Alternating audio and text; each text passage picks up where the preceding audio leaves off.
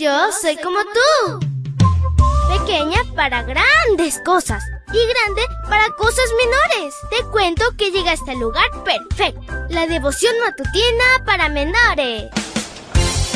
Una reflexión que se ajusta a tu edad, que te queda bien, ni muy grande ni muy chica.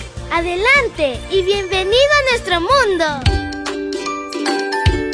Hola, hola amiguito y amiguita. Es súper genial iniciar este lindo jueves contigo.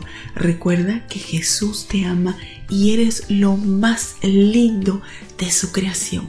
Te saluda tu amiga Linda.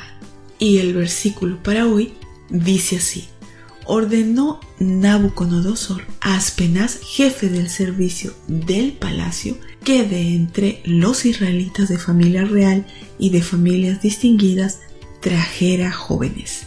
Daniel 1, 3 y 4. Y la historia se titula Fieles en la escuela. Si bien Nabucodonosor llevó los valiosos utensilios del templo, lo más preciado que llevó fue a las personas más aún cuando en esta deportación la mayoría eran jóvenes. A diferencia de otros monarcas, el rey buscó a jóvenes de buen parecer, saludables, inteligentes y talentosos. Estas características eran una realidad en las vidas de Daniel, Ananías, Misael y Azarías. Asimismo, el rey nunca consideró someterlos a la esclavitud, sino que los envió a la universidad a estudiar durante tres años. En realidad, el rey quería prepararlos para que se convirtieran en sus representantes e influyeran en los demás judíos. El curso de tres años tenía como propósito primordial transformarlos de judíos en Babilonia. Desde la perspectiva del rey, no era suficiente que los extranjeros estuvieran en una nueva tierra, sino que les iba a dar un trato inimaginable mediante la estrategia de asignarles nuevos nombres, nuevas costumbres, nuevas ideas, nueva alimentación, nuevos dioses y un nuevo idioma. El rey esperaba que se convirtieran en un reflejo de la cosmovisión babilónica.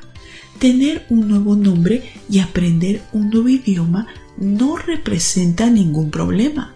En los otros aspectos, los jóvenes tendrían que tomar decisiones cruciales si querían mantenerse leales a Dios. Cuando estuvo en juego la ley de Dios, ellos fueron determinantes en que sin importar las consecuencias iban a mantenerse leales a Él. Por ejemplo, su asistencia a una escuela en que además de las ciencias que aprendieron sus clases estaban saturadas de mitos, deidades paganas, astrología y adivinación, y que además aprobaron con creces. Te recuerda que no importa dónde estudies, puedes elegir ser fiel a Dios. El nuevo conocimiento no los deslumbró, tuvieron la capacidad analítica de comparar todo lo que escuchaban y leían con su marco de referencia de fe en Dios que sus padres habían cultivado desde su niñez en sus respectivos hogares. Lo que ocurrió hace siglos hoy puede ser tu experiencia. El apóstol Pablo escribió, sométanlo todo a prueba y retengan lo bueno. Primera de Tesalonicenses 5:21. Querido Dios, gracias por esta hermosa historia. Hoy pido por todos mis chicos y chicas menores. Ayúdalos en todo lo que hagan y sobre todo que tu influencia sea tan poderosa que ellos puedan, Señor, solamente obedecerte y ser leales a ti. Y también te pedimos por todos, para que seamos fieles a ti en todo momento. Te lo pedimos en el nombre de Cristo Jesús.